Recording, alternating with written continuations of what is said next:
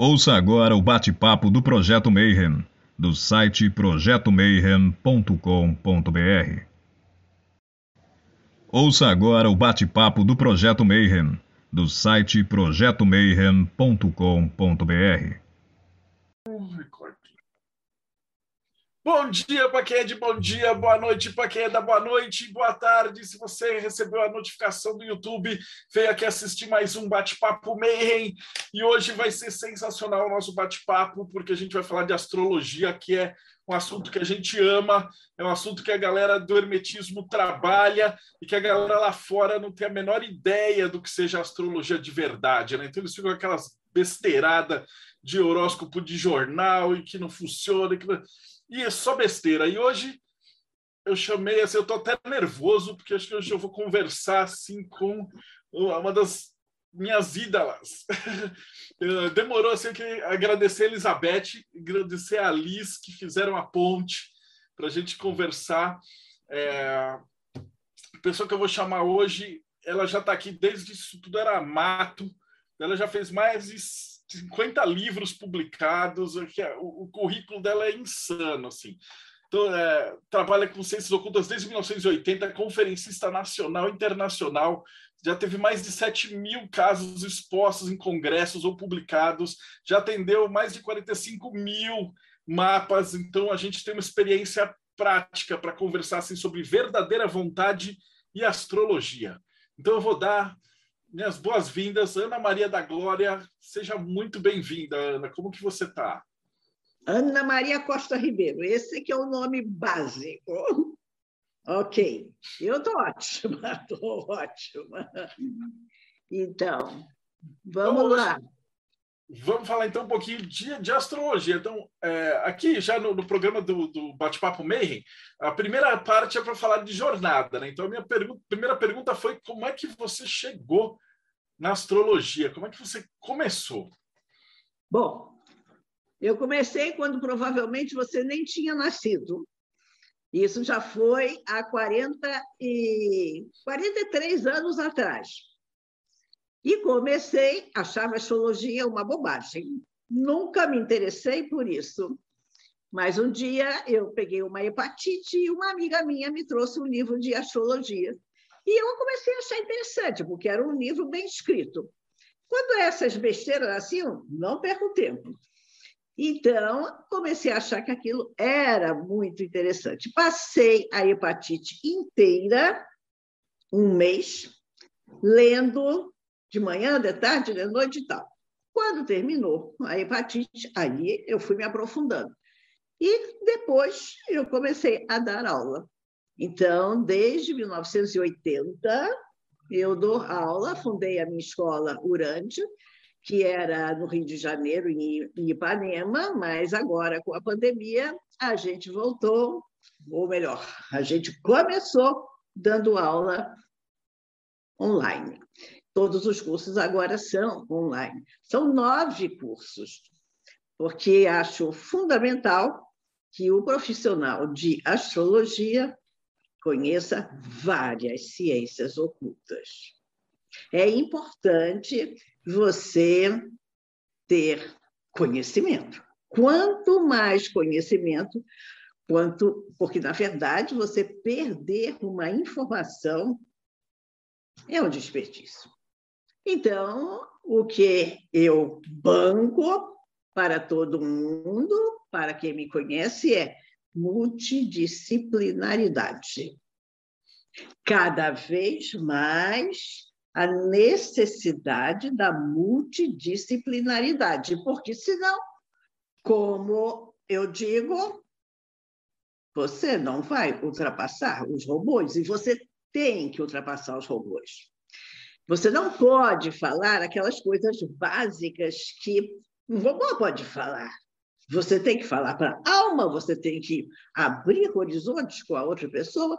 E por isso, se você tiver a multidisciplinaridade, você vai poder ajudar muito mais. Mas, enfim, para falar dessa tal jornada, assim que eu achei que eu podia dar aula, isso foi rápido, porque eu sou muito rápida, aprendo rápida, a minha formação é jornalista, Então, fundei a minha escola. E, paralelamente, sempre dando aula, dando aulas e consultas, porque o professor que não dá consultas é um repeteco. Ele não sabe. Para você dar aula, você tem que dar consultas, porque você aprende 50% nas aulas, 50% nos livros e 50% com os clientes, ou seja, 150%. Tem que atender. É isso. E aí também comecei a escrever. Vou mostrar alguns livros. Esse daqui, Astrologia Vocacional, Empresarial e Mundial. Esse daqui, Astrologia Médica e Psíquica. Esse daqui foi o primeiro de todos, o conhecimento de astrologia, com 740 páginas. Esse daqui é mitologia. Mitologia grega, mitologia da Suméria, mitologia africana é indispensável para o astrólogo conhecer mitologia. Esse daqui é de numerologia. Mas, como você lembrou, eu tenho até hoje 50 livros, outros livros são dos demais cursos que eu dou pela multidisciplinaridade. Regressão de vidas passadas, runas, cabala, que conheço muito bem, e cabala, runas, astrologia, regressão de vidas passadas, metagenealogia, epigenética, constelação familiar, e estou até esquecendo qual é o outro. Uhum. Cursos de tarô, Regina lembrou ali, exatamente numerologia.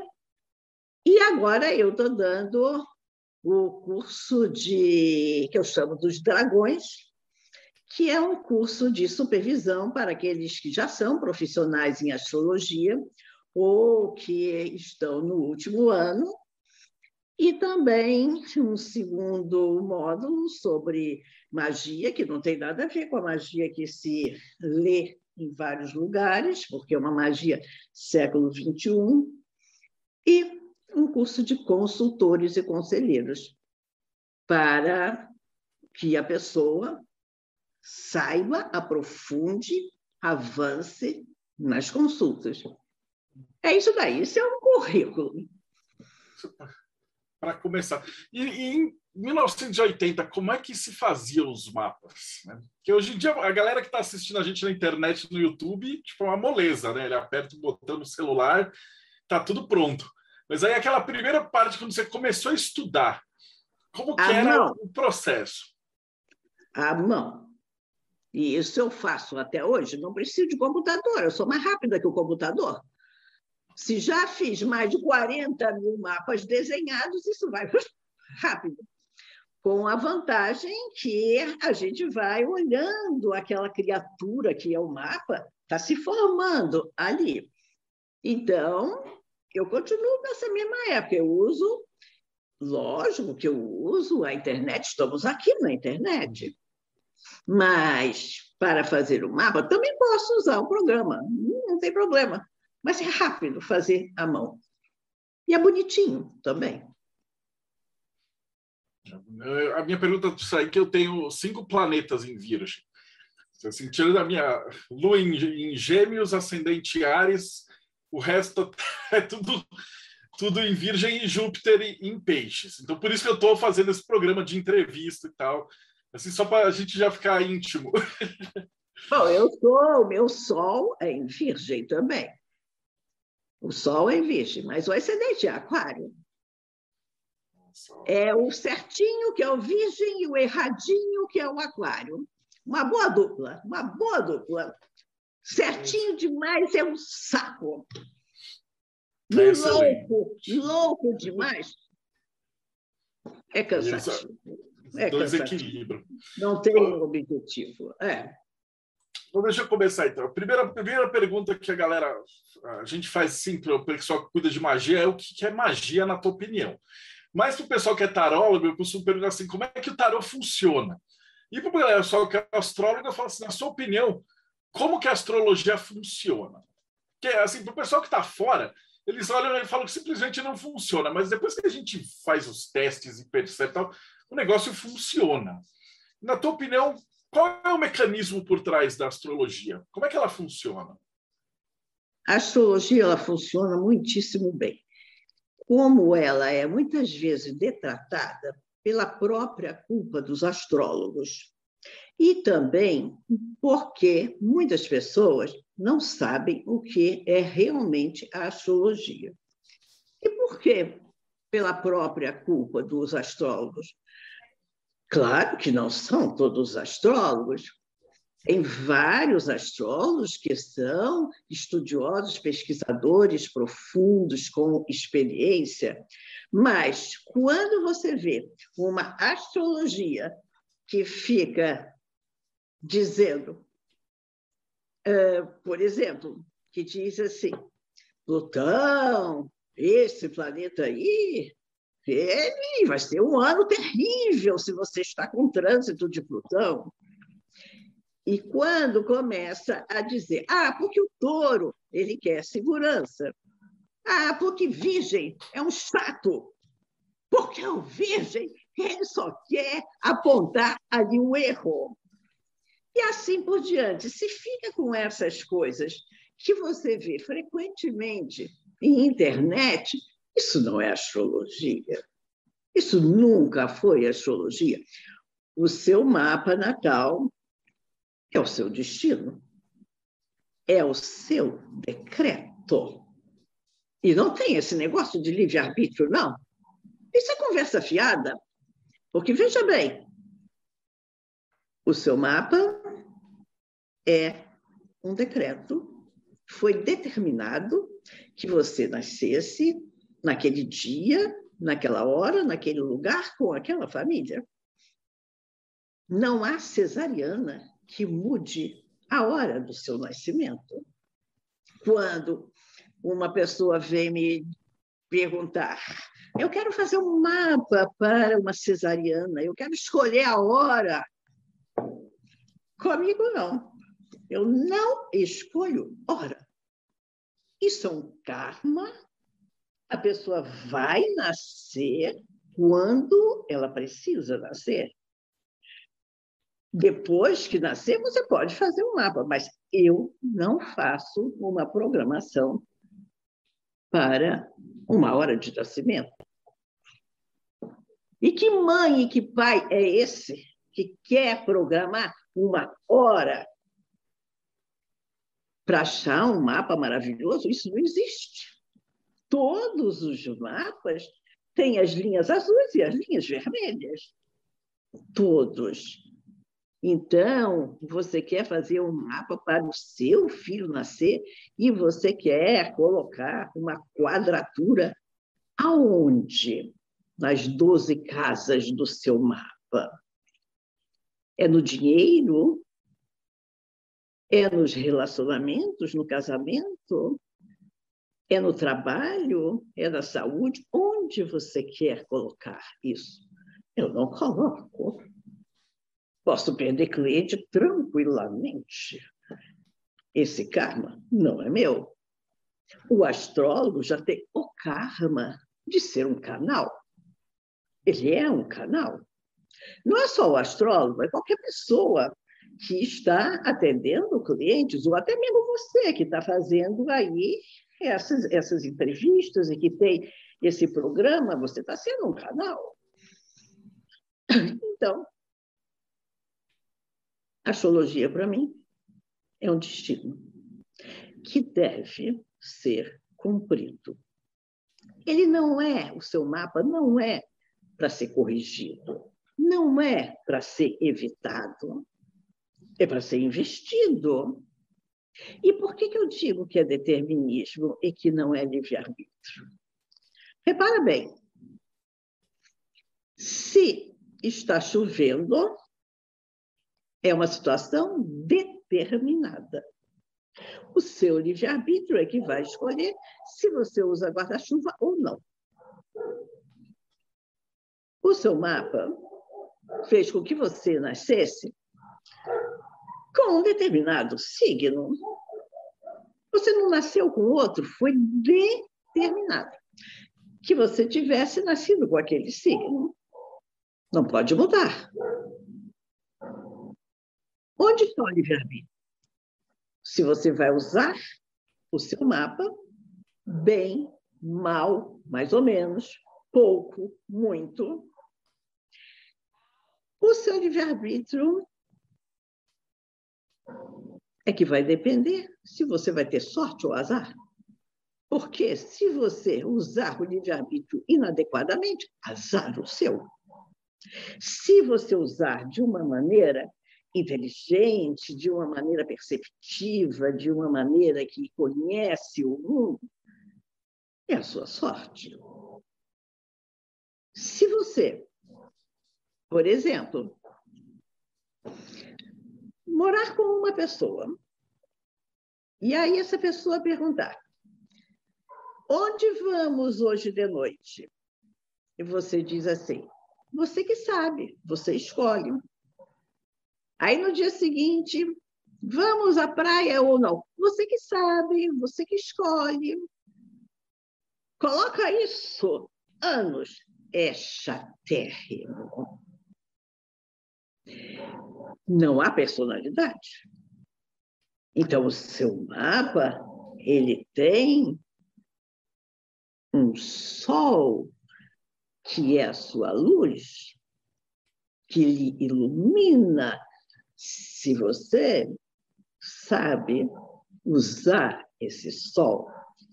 Por exemplo, se você é de Ares, vou fazer um concorrinho aí rapidinho. Se você é de Ares, você tem que começar várias coisas na vida. Não importa se você vai acabar, importa que você comece. Isso é Ares. Você tem que ir. Se você é touro, você tem que marcar território. O touro diz: Isso aqui é meu, é meu terreno. Se você é gêmeos, você tem que fazer qualquer tipo de movimento. Qualquer tipo. Pode ser um movimento de gestos, pode ser um movimento de comunicação, seja lá qual for o movimento, mas tem que fazer. E daí você vai também para, para os outros. Se você é de câncer, você precisa estar incluído dentro de um contexto. A exclusão para câncer é terrível. E se você é de leão, o leão é como um fantasma. Sabe por quê? O que, que o fantasma gosta? O fantasma só tem um objetivo: ser visto. E o leão quer ser visto. E a Virgem, o melhor signo. Melhor signo. Claro, claro, é o seu é o meu signo fantástico. Quer ser indispensável. E a Libra, sedutora. Sedutora e o quê? A Libra tem uma missão dificílima, dificílima. Equilibrar. Coisa mais difícil equilibrar. Dá um vento aí, desequilibra tudo. O escorpião Um escorpião aí já deu um palpite, já escreveu ali. Eu vou dizer o básico do escorpião. Eu vou dizer que o escorpião tem a força do desejo. Desejar. Quando o escorpião deseja, nada impede. E o Sagitário. Sagitário precisa de uma varanda. O Sagitário precisa de olhar o panorama. O Sagitário precisa de expandir. O Sagitário tem que ver longe. Ele não olha aqui. Ele olha lá. E o Capricórnio Construção. Construção. Não é? O primeiro andar. Primeiro andar, segundo andar, terceiro andar. Construir. Isso que ele tem que fazer. Sério. Um signo sério. Tão sério quanto o escorpião, são dois seríssimos. Isso não quer dizer que eles não riem. Claro que eles riem. Só não riem por besteira. E aquário. O erradinho, né? Aquário, o erradinho. Você quer ofender aquário? Você compare ele a alguém, porque aquário é incomparável. E peixes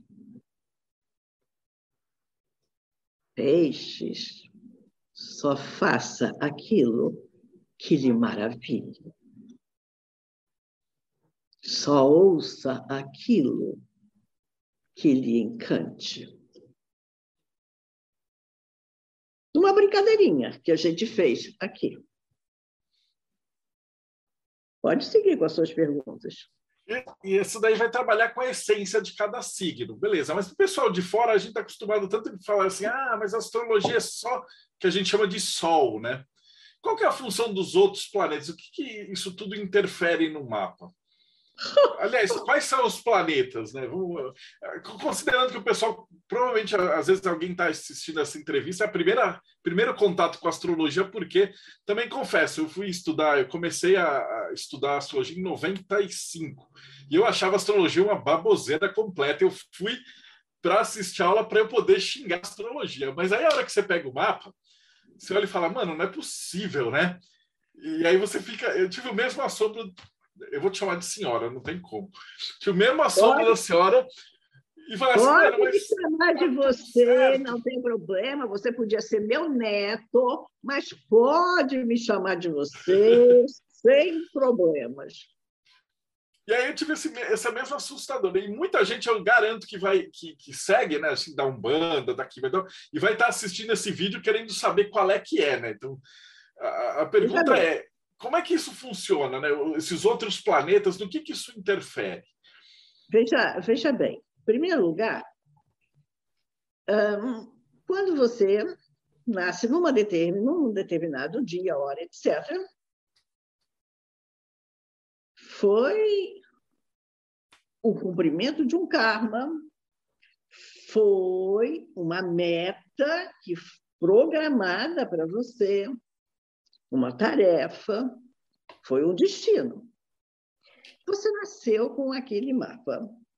Aquele mapa ele é composto de planetas. São dez planetas em que cada um deles tem uma função. São doze signos em que cada um tem uma intenção. O seu signo que você nasceu tem uma intenção essas intenções que eu acabei de falar. Agora, repare o seguinte: o grande erro de achar que a astrologia ela é, é um, como é que eu vou dizer, de achar que a astrologia ela é uma coisa definitiva que ela é uma coisa assim como se tivesse numa caixinha, num quadrado? Não. A astrologia, cada planeta, cada signo, cada casa tem um propósito. Esse propósito, que podemos chamar também de conceito. Se fala em conceito ou, em, ou num propósito, quer dizer que tem milhares de coisas que entram dentro daquele conceito. Eu vou dar um exemplo.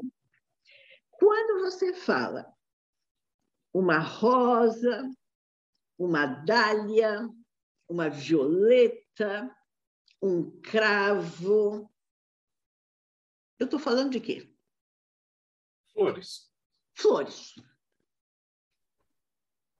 É uma linha horizontal. Flores.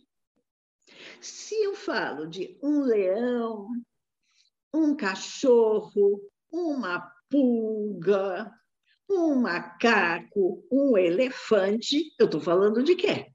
De animais. Animais, é uma linha horizontal. Isto não é astrologia. A astrologia é uma linha vertical. Uma linha vertical, ela tem conceitos. Não é tudo da mesma categoria de animal, não é tudo da mesma categoria de flores, etc. Não é de categoria.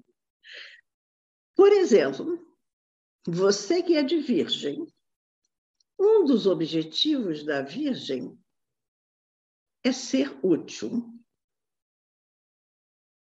Agora me diga outras coisas de Virgem baseadas no conceito de ser útil. Diga lá você, diga Elizabeth, diga Regina, chamar a Elizabeth para participar aqui também. Eu vou, eu vou, sei lá, a Virgem gosta de organizar, catalogar, colocar as coisas em caixinhas. Mas coloque agora outra coisa que não tenha nada a ver com isso, mas que esteja dentro desse conceito de ser útil. A Camila está falando cuidar. Não, cuidar não. A Virgem não cuida. Não cuida. É, organiza, quem cuida, né? Quem cuida é câncer. Cuidar é do câncer. A virgem não tem saco para cuidar, porque ela está sendo útil. E como ela está sendo útil, se ela ficar cuidando, ela vai ah. perder outras chances de ser útil. É, tem muito, muito interessante que eu vejo também no Virgem, é a funcionalidade. Pois é. precisa ser útil, mas funcional. Exatamente, porque para você ser útil, tem que ser funcional, senão não é útil. Mas a Virgem também, repara o nome, Virgem, e que muitas pessoas pensam na sexualidade. Não tem nada a ver. Virgem quer dizer, eu não preciso de você. A virgem quer dizer, eu me basto. Eu sou autossuficiente. Eu faço tudo que eu preciso fazer para ser útil para os outros e para mim. A virgem é a mentalidade de solteira, mas não a solteira. Ou o solteiro, embora lógico possa ser solteiro, claro. Mas a virgem é isto. Eu sou útil. Eu me basto e façam o favor de tomar banho todos os dias e de não deixar toalha molhada em cima da cama. E daí você pode desenvolver inúmeras coisas de ser útil, como, por exemplo, higiene,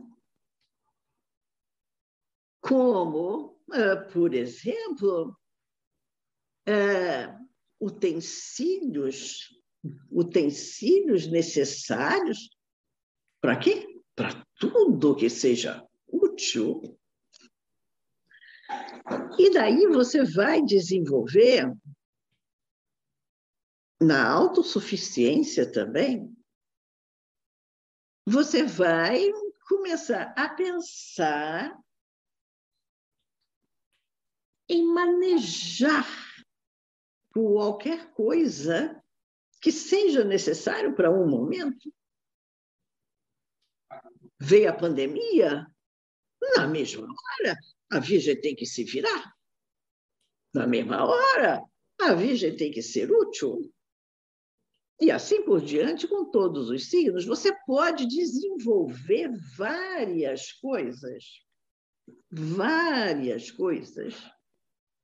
Um Sagitário, o que, que você vai dizer do Sagitário?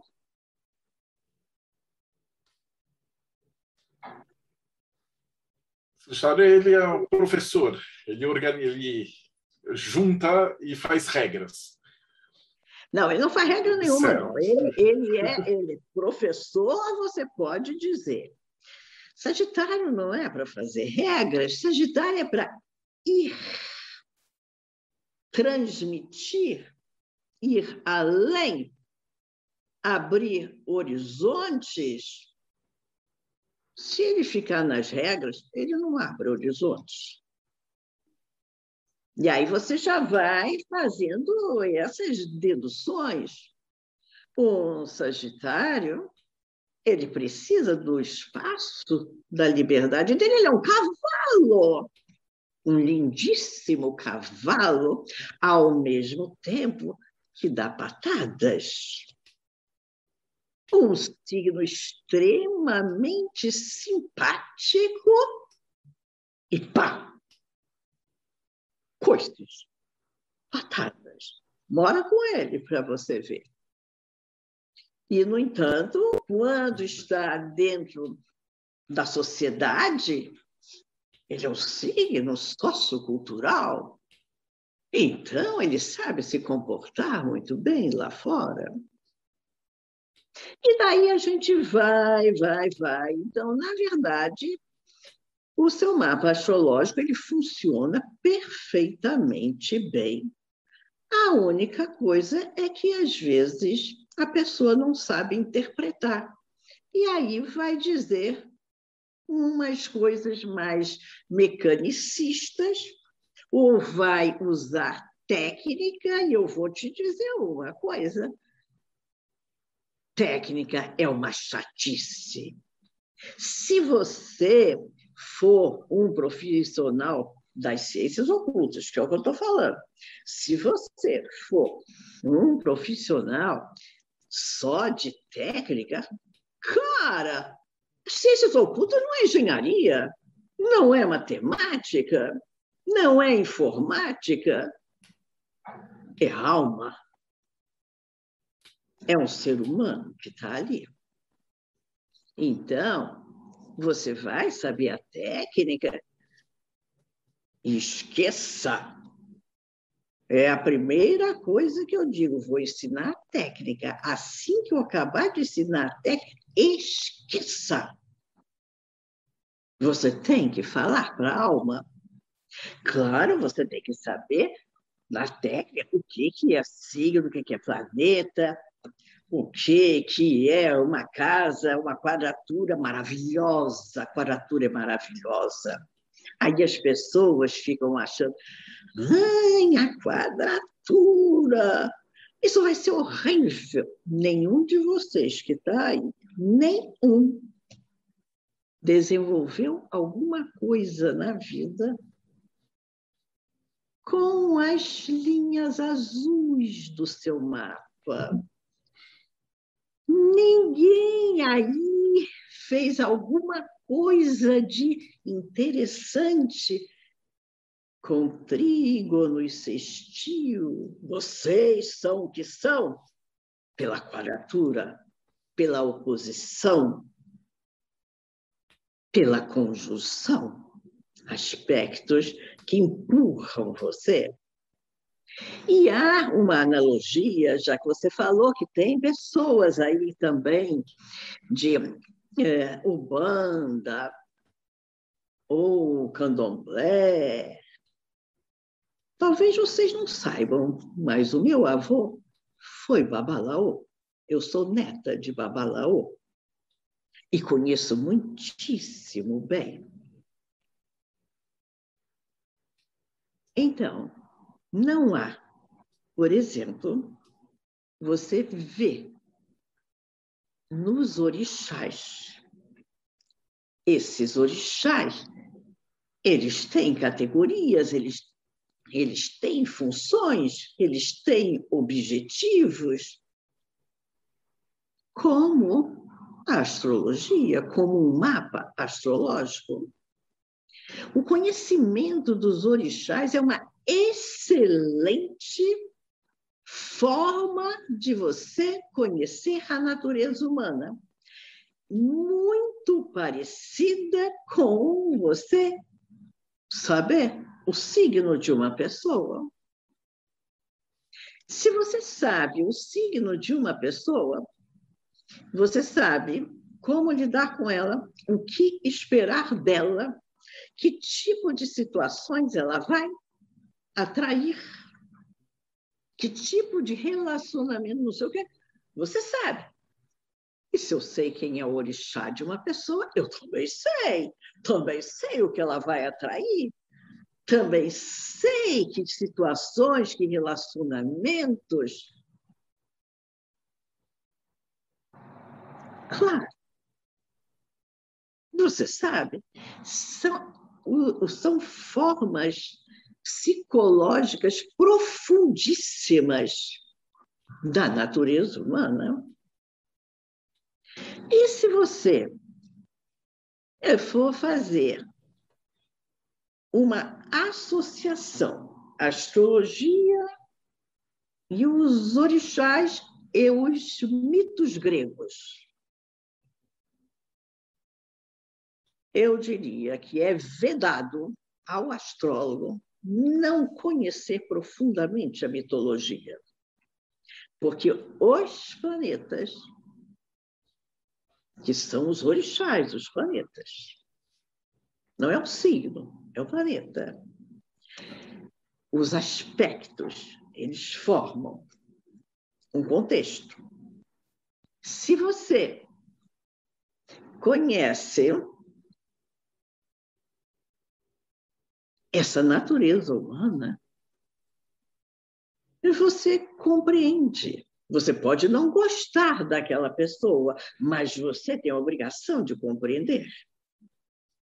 Um estudante de astrologia, se ele não souber lidar com as pessoas, ele é burríssimo, burríssimo, porque a astrologia ela está ensinando como lidar com as pessoas, como conhecer as pessoas.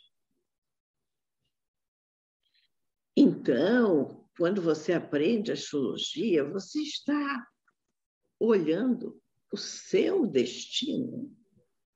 Esse seu destino que está naquele mapa é uma obra, opus é uma obra que você tem que construir a sua vida inteira. E você vai construir pelos planetas que fazem acontecer. E você vai construir pelos signos que têm intenções seríssimas. E você vai agir em determinadas circunstâncias, que são as casas, o seu comportamento dentro de casa tem a ver com a sua casa quatro, o seu comportamento quando está falando com o outro numa troca assim, eu e vocês, isso é uma casa sete. E se você souber administrar e investir em cada ponto do seu mapa, é a sua glória. Para de reclamar da vida. Que, aliás, é um outro dos meus bordões. Para de reclamar. Quando você, quando se vê uma pessoa que reclama, coitada, está perdendo a encarnação, não está fazendo aquilo que tem que fazer. É importante você saber também o seu futuro. O astrólogo, ele deve ser treinado para prever. E isto não é rebaixar a astrologia, ao contrário é enaltecer a astrologia, porque a capacidade de prever não é o detalhe. Eu não tinha a mínima ideia que no ano passado ia aparecer uma coisa chamada Covid-19. Não tinha a mínima ideia. Eu pensava que iria aparecer um tsunami. Esse tsunami se chamou Covid-19. Daqui a pouco vem o 20, e o 21, e não sei o quê. Porque já estamos no 19. Detalhes. Detalhes a gente não sabe. Tem um livro meu que se chama O Futuro é Infiel. E é lógico que o futuro é infiel, porque hoje você quer fazer uma coisa amanhã, mas são 24 horas nesse meio termo. Alguma coisa pode mudar. Prever significa observar. Se você observa, você sabe como é que a banda toca. Se você não observa,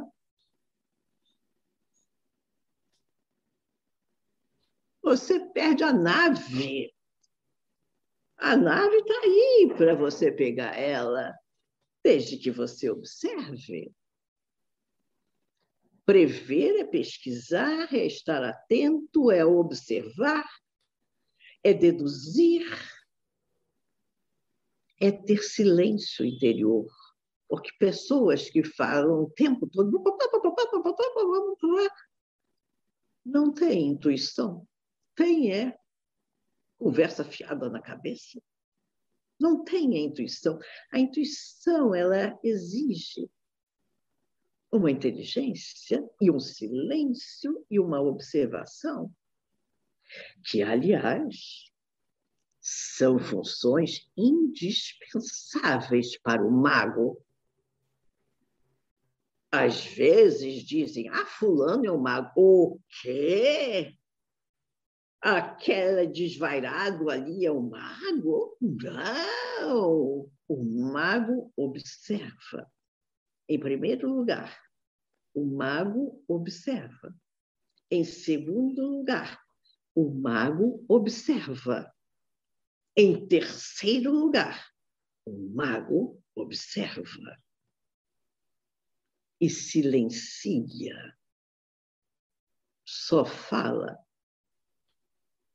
o que é necessário, quando for necessário. Então, veja o seguinte: você tem um mapa que lhe diz que aquele sol, naquele signo, naquela casa, daquela maneira, é para fazer isso. Como você vai fazer? Aí pode ser o seu livre-arbítrio. E o seu livre-arbítrio, se você não for inteligente, vai fazer besteira. Então, você tem uma lua que representa uma necessidade de pertencimento. E se você for contra aquela necessidade, nem você vai pertencer a nada, nem o seu sol vai brilhar. Você perde a luz. Uma pessoa iluminada não é uma pessoa com luz. Não é isto que é iluminado. Uma pessoa iluminada é aquela que tem conhecimento. O conhecimento ilumina. E o conhecimento também é prática. Teoria é muito bonitinho. Uma bela teoria aqui, belíssima teoria, a melhor teoria sobre isso. A melhor. A melhor teoria sobre isso está aqui. Mas tem que fazer.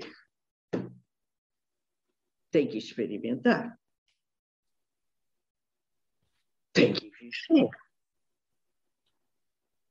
tem que ser o seu mapa. Mas você pode ter vício comportamental. Quando eu estou falando você, meu caro, não é você, é todo mundo. É um modo de falar. Vocês podem ter vícios comportamentais que sejam úteis, pelo menos, não há problema. Não há problema. Muito vício comportamental é uma maravilha. Depende como você vai usar. Mas tem que usar.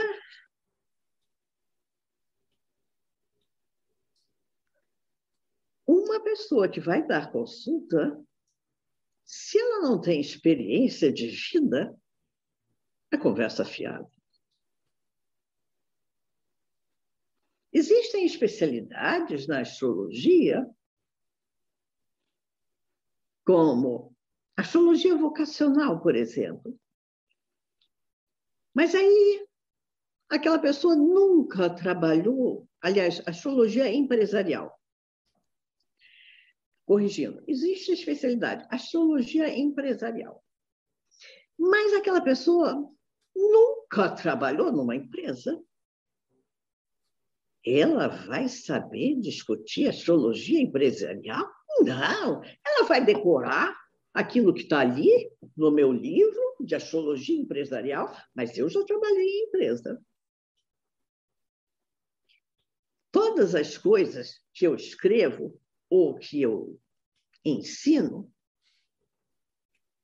eu fui lá fazer um dos meus livros, Astrologia, Alcoolismo e Drogas, eu não sou usuária de drogas, mas eu trabalhei dentro de uma clínica de recuperação de drogaditos. E aí eu escrevi o livro da minha experiência lá, do contato constante ali. E sabe qual era o meu trabalho dentro da clínica, Vila Serena, que também tem em São Paulo uma, uma filial, Isso já foi há muito tempo. Olha que eu já tenho 43 anos de astrologia. Mas o livro está aqui, com, o, uma, com uma apresentação do diretor da clínica. E sabe qual era o meu trabalho lá? Astrologia.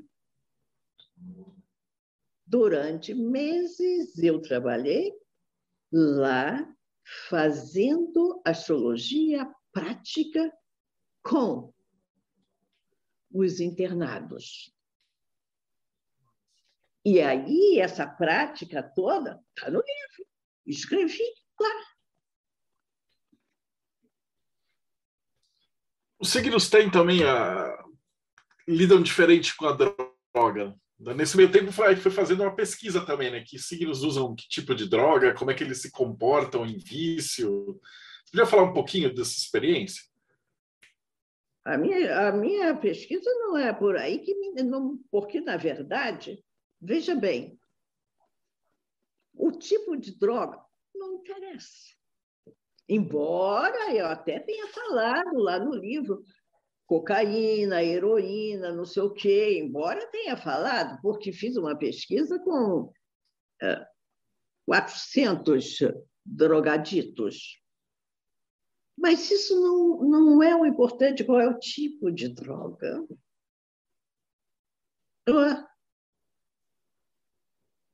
O importante, na minha opinião, sempre é a alma. Para você ter uma ideia, uma das coisas naquela naquela terapia que fazia lá na clínica, uma vez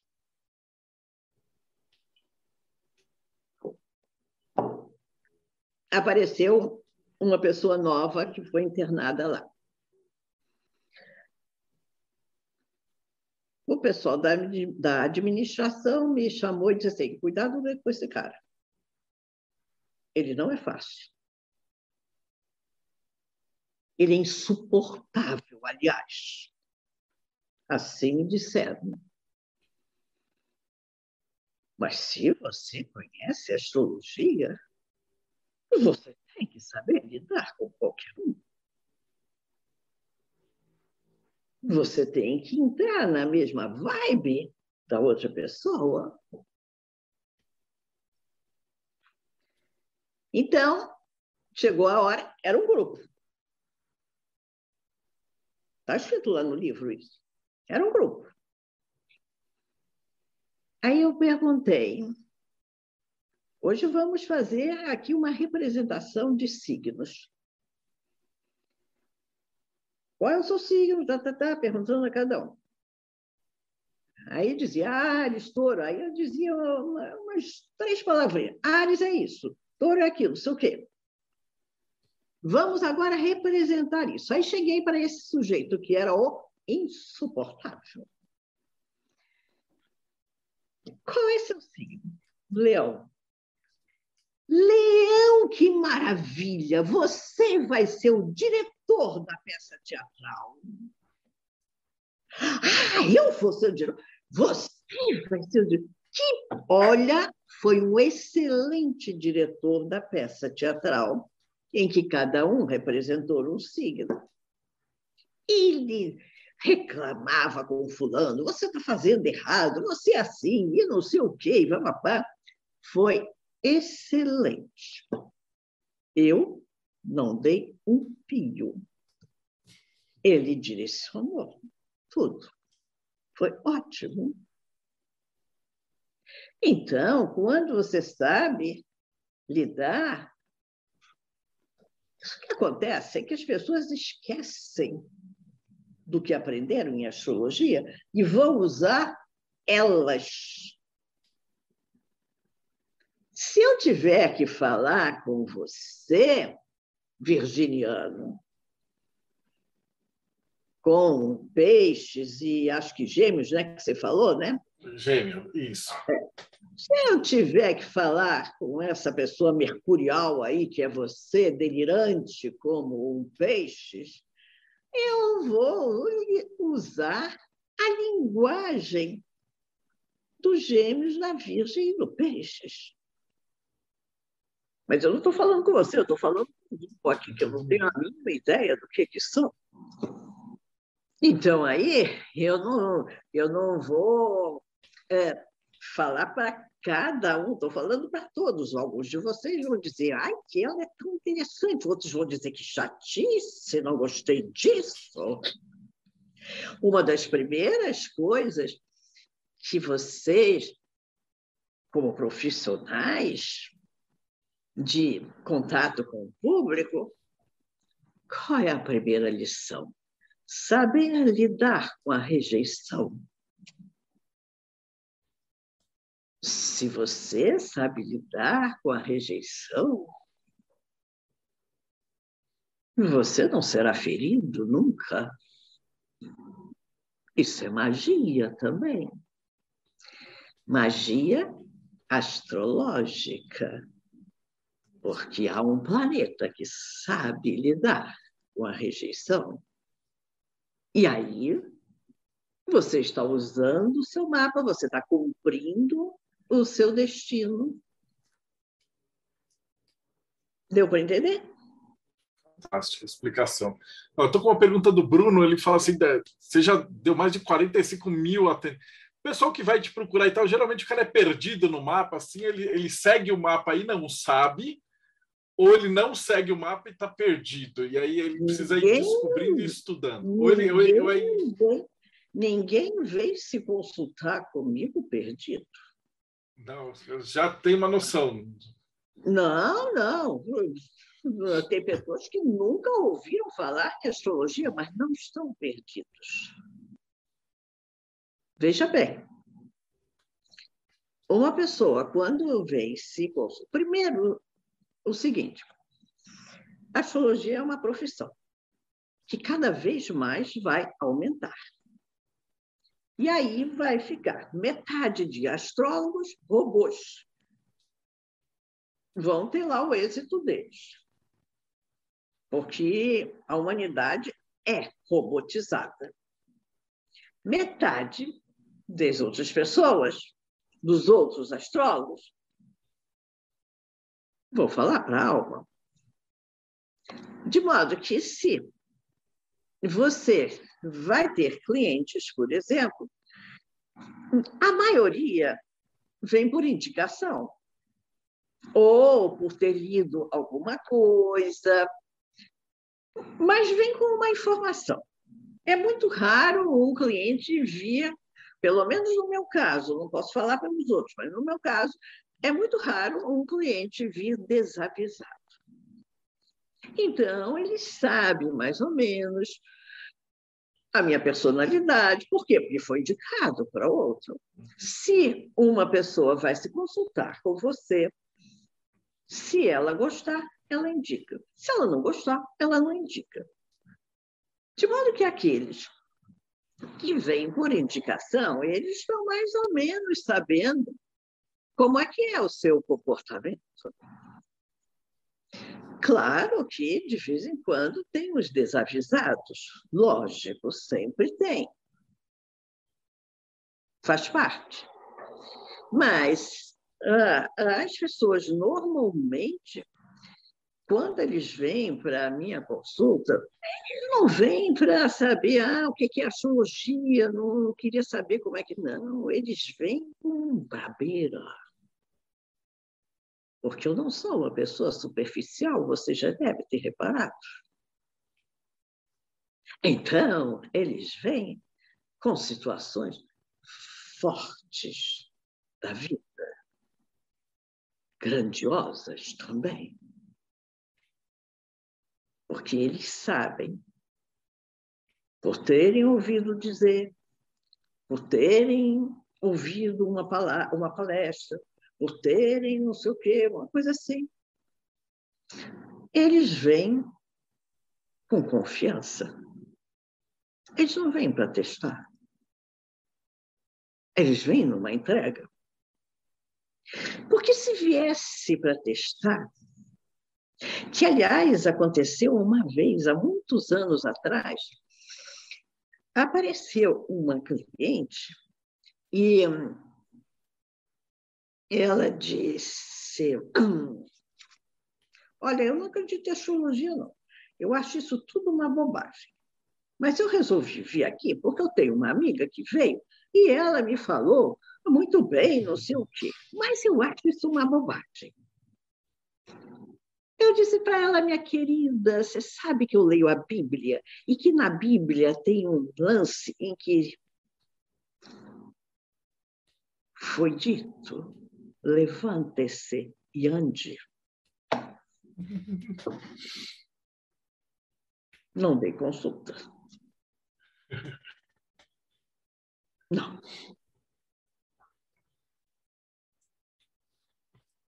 Você tem que ter uma afinidade com o cliente.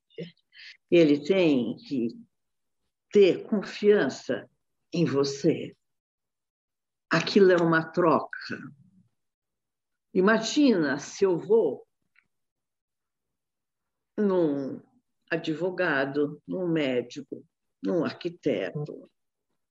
Imagina se eu vou num profissional e digo: Isso aí que você faz é uma besteira, eu não acredito nada disso. Isso é arrogância. Isso é ofensa. Não atendo.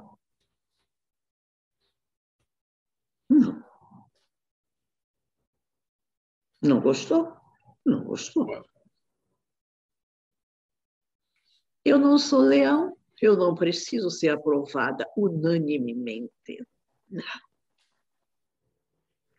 Meu ascendente é aquário, um signo que está acostumado a não ser entendido, porque ele está sempre vendo adiante. Um aquário é treinado para não ser entendido. Mas no final, quem é que fica? Aquele que está vendo adiante. Entendeu? Explicação fantástica. Então, essas pessoas assim, por exemplo, você falou numa pessoa perdida, porque provavelmente você já deve ter ouvido a beça isso daí. Comigo não tem nenhum perdido. Eles já vão direto no. É porque dentro da. A gente estuda hermetismo com uma porrada de gente. Geralmente a galera sai, às vezes o pessoal é evangélico e está fuçando. Principalmente agora que a gente está da pandemia, que entrou no YouTube, que a gente sai dessa bolha, né? Que a galera que estuda, que está trabalhando, que, que estuda hermetismo, né?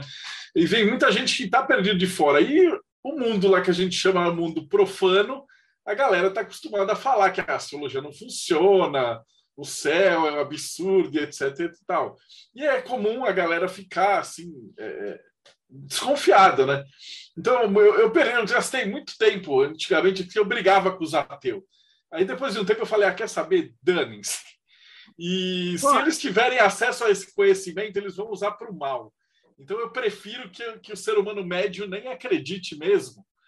E aí a gente não, guarda para a galera que está é, fazendo alguma coisa. Não é assim, eles não vão usar por mal, não, porque não tem capacidade de usar, nem para o bem, nem para o mal. Então, tem que, tem, que se, tem que usar muito a inteligência para usar para o bem e para usar para o mal.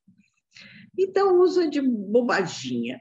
Mas, ah, mas de qualquer maneira, ah, você está fazendo essa entrevista comigo. Então, meu filho, a minha opinião ou a minha postura. Olha, uma vez eu estava na praia e uma pessoa que eu conhecia ali da praia disse assim: Ah, esse aqui é meu marido, eu queria te apresentar porque ele é Libra. O que, que isto quer dizer? Meu ascendente é Aquário. Aquário não é um signo gentil. Aquário é um signo na lata. Então ela pergunta: o que, que quer dizer Libra? A minha resposta foi: não tenho a mínima ideia. Porque não é o que, que significa Libra. Porque você tem que ver através da pessoa, através do mapa. Eu não tenho conversa social. Eu não perco tempo com esses negocinhos sociais. Eu tenho mais o que fazer. E outra vez, eu também estava numa reunião, e aí vieram me apresentar. Olha, ela é uma grande astróloga. Aí a pessoa disse: É,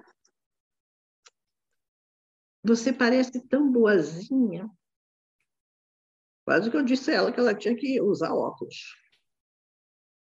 Você parece tão boazinha, eu gostaria de consultar com você.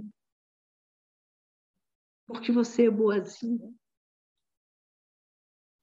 Eu disse: Eu não sou boazinha. Se você vem se consultar comigo porque eu sou boazinha, é um engano. Eu não quero que você seja enganada. As pessoas fazem ilusões, fantasias. O meu objetivo não só como astróloga, porque eu sou astróloga, mas eu sou ocultista.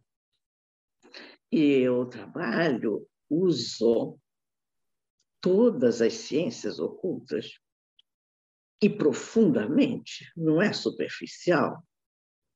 Eu nasci dentro de uma biblioteca. Eu nasci dentro de um museu. É verdade. Foi dentro de um museu onde tinha uma imensa biblioteca, eu nasci lendo, pesquisando, estudando, ouvindo pessoas sábias. Eu não perco tempo com tititi. Eu quero ouvir quem é mais inteligente do que eu. Eu quero ouvir quem é mais sábio do que eu. Então, as ciências ocultas, elas são fantásticas. Mas as pessoas não sabem lidar com as ciências ocultas. Acham que é uma coisa assim para fazer uma magiquinha aí para você resolver um problema, para você, seja no tarô, seja na astrologia, seja na cabala, seja nas runas, seja na numerologia, tem um poder extraordinário. Profundo. Profundo. Mas dá trabalho. Leva tempo Nenhuma dessas ciências ocultas é para você aprender isso em cinco minutos. Nem é para você não ler, não estudar, não testar. Outro dia, uma pessoa apareceu e disse assim: Ah, eu quero fazer um curso com você. É, eu já conheço alguma coisa de, de astrologia, eu já dou umas consultas. O que você leu de astrologia? Com quem você aprendeu?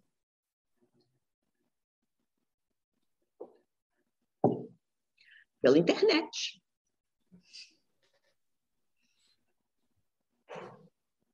Mas eu queria logo ir para astrologia avançada. Porque eu quero dar logo essas consultas Eu quero fazer um aconselhamento, não sei o quê, não sei o quê. É assim que o pessoal pensa. Mas não aguenta. É muito triste, né? mas acho que a maioria agora está assim, nesse, principalmente nessa área de ocultismo, tá, tá uma desgraceira. Ana, Meu caro, uma... a humanidade é o que é. E baixou o nível nos últimos anos por uma permissividade, por uma pressa. Mas o mundo é isso. O mundo é isso. Vou fazer uma pergunta agora da Gisele. Ela queria é, você concorda que a astrologia pode contribuir com o desenvolvimento pessoal, familiar e social, né? Se sim, eu sou conselho para um olhar astrológico para as crianças que hoje enfrentam esse desafio da aula online, né?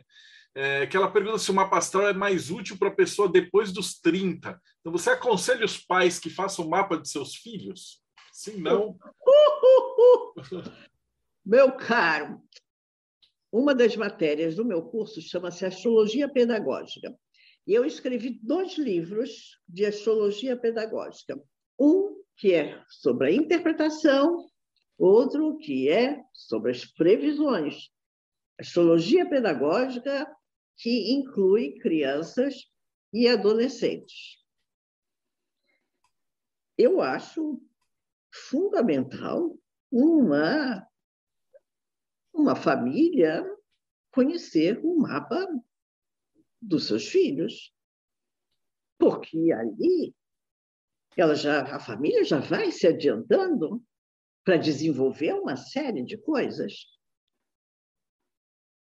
Então, eu acho muito importante. E as crianças hoje, elas se interessam. Elas se interessam e, a, e alguns adolescentes se interessam até por partes da astrologia um pouco mais diferentes, como a astrologia dos sete raios e das nove dimensões. Muitos adolescentes gostam. Eu acho que uma criança, um, os pais, sabendo o mapa de uma criança, eles saem com muita vantagem. É muito interessante. Agora, quando vem um adolescente fazer a consulta, e que, que vem, muitas vezes eu falo como astróloga e outras vezes não. Outras vezes eu uso outras ciências ocultas, porque o importante torna a repetir, é você falar para a alma. E a linguagem da alma das pessoas varia.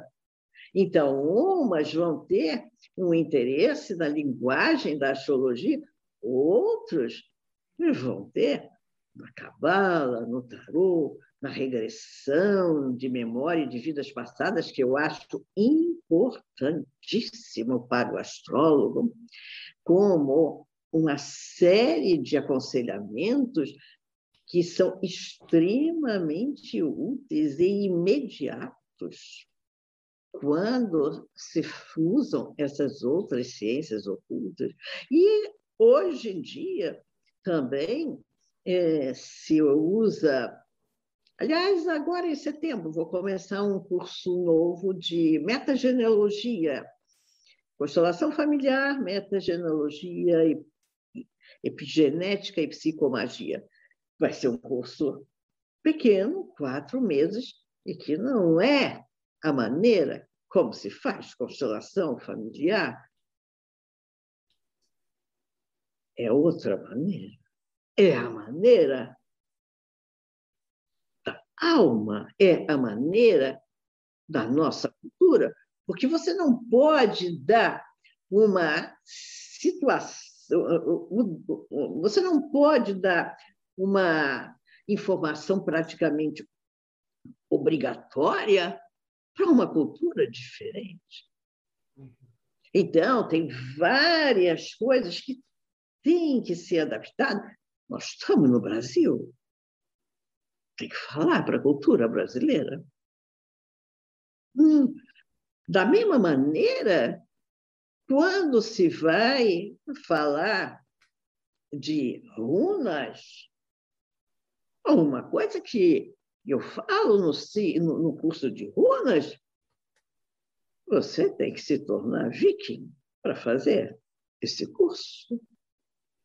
Você tem que entrar naquela cultura, naquela época. Não é você aprender runas, ah, essa runa quer dizer isso, quer dizer aquilo. Isso não, isso não é aprender runas. Você tem que conhecer a cultura que está por trás daquilo, a cultura que está por trás dos orixás, a cultura que estava por trás da Suméria. Você tem que ter essa, essa cultura para você conseguir entender aquilo. E aí você vai adaptar para hoje. Para hoje. Mais alguma explicação. pergunta? Tem, ainda tem mais algumas aqui. Então, manda brasa. É, uma que a gente costuma sempre fazer para o pessoal das religiões e tal, que é o que, que você acha que, que acontece com as pessoas depois que elas morrem, né? Então, cada religião deu uma resposta diferente. Mas partindo do teu, teu estudo de astrologia, né, que a gente já vem para cá com uma, com uma missão, com, com alguma uma regra para fazer, então a gente veio de algum lugar. E quando a gente morrer, a gente vai para um outro lugar. Como é que funcionaria, na tua opinião, esse, esse processo encarnatório? Você na consegue, pela astrologia, é assim, na tua opinião? Não, porque prova eu não tenho nenhuma prova para te dar, embora a física quântica já fale bastante disso. Veja, você. Eu trabalho com regressões de vidas passadas. Eu dou aula e eu escrevo, tenho um livro chamado Viver é para Sempre, grosso, que trata desse assunto, e dou esses cursos. E é, já fiz mais de 11 mil regressões. Não foi uma, nem duas. E todas essas regressões que eu faço com as pessoas, eu tenho um mapa da pessoa ali. Eu não vou falar de astrologia numa regressão, mas o mapa está ali como pesquisadora. Porque quando dou aula de astrologia kármica, não é de ficar decorando, não, é da experiência com as 11 mil regressões. Quando é, eu estou fazendo a regressão e a pessoa está vendo e falando,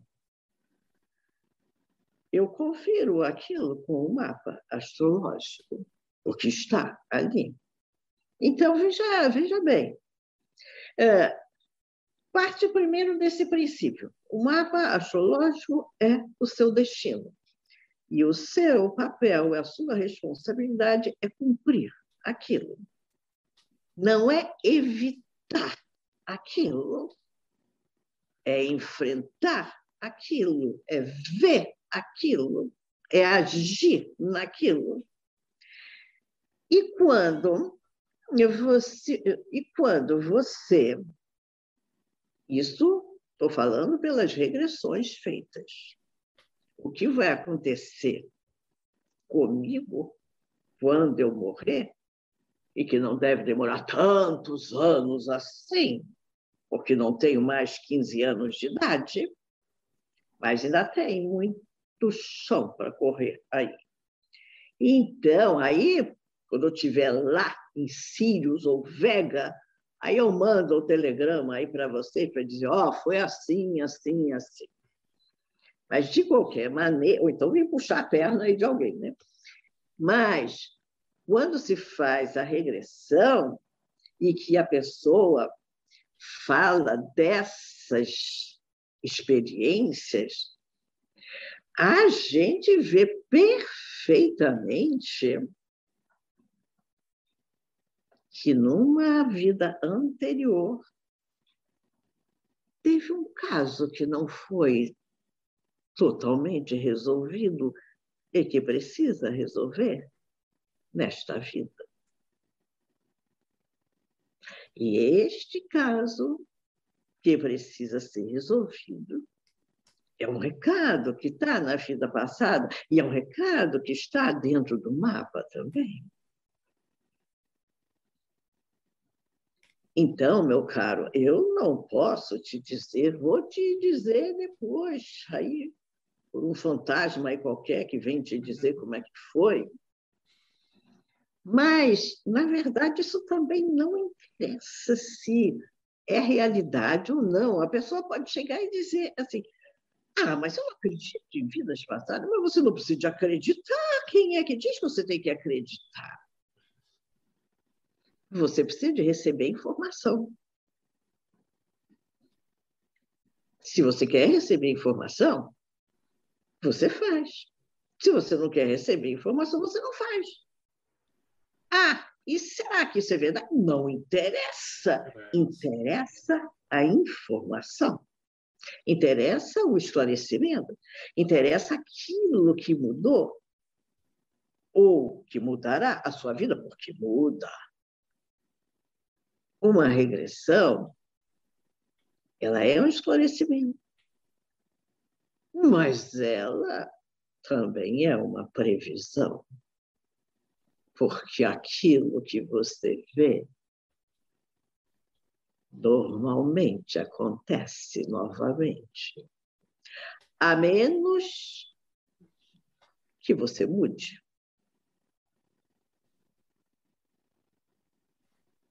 Entendido? É, perfeita explicação. É, então, no mapa a gente consegue, então, se você for olhar tipo, uma vida, duas vidas, a gente vai ter sempre além do nosso destino, a gente vai ter o que deixou de fazer nas outras, né? Que vai ter, e aí a galera não vai arrastando. Não é, que não, não. Deixou, não é que não deixou de fazer, é que não completou. Não completou. Que não completou. Mas eu não uso o mapa astrológico para dizer numa vida passada você foi isso, foi aquilo. Acho, acho que isso é é um chute. A única maneira de você saber o que você foi na vida passada é você fazer a regressão. Você ver. E aí aquilo que você vê está no mapa. Mas, como eu falei há pouco tempo, o que está no mapa é um conceito, é um princípio. Não é porque você tem peixes que você foi monge numa vida passada? Pode ter sido várias coisas. Inclusive ter tido um alambique. Pode ser várias coisas. Porque um peixe tem milhares de situações. Um gêmeos tem milhares. Virgem também. Então, não sou eu que vou dizer, ah, numa vida passada você foi feiticeiro, numa vida passada você foi monge, numa vida passada. Eu sei lá o que, que você foi numa vida passada, embora se eu olhar para a sua cara, eu sei quem está aí dentro, mas não lhe falo. Não. É informação aqui uma pergunta agora do, do Rodrigo. Ele pergunta assim, se você podia falar um pouquinho dos mapas de, gê, da, de, de gêmeos, no sentido não do signo, mas de pessoas gêmeas, que nasceram que eles têm praticamente o mesmo mapa. É, se é o destino, e às vezes os gêmeos eles, eles fazem coisas completamente diferentes. Então, se você puder, da tua experiência, falar um pouquinho como que funciona o mapa de, de irmãos gêmeos. O mapa de gêmeos, veja o seguinte. Vou dar um exemplo. Qual é a fruta que você gosta? Qual é a fruta que o Rodrigo gosta? Ah, deixa eu ver se ele vai falar. Ele não respondeu. Falei, vamos supor, maçã. Maçã. Então, tem duas maçãs. Iguaizinhas. Embora os gêmeos possam até ter diferenças no mapa, mas vamos supor gêmeos idênticos. Então, tem duas maçãs. Como que você gosta de comer maçã? Diga lá, você. Ah, eu vou responder por mim, ele, tá, ele não, não respondeu aqui. Não, responda você. É, você tá, minha. Eu gosto de cortar, cortar a maçã no meio e comendo, e eu tenho meus cachorrinhos, e geralmente nesse momento eles já subiram em cima, então eu divido.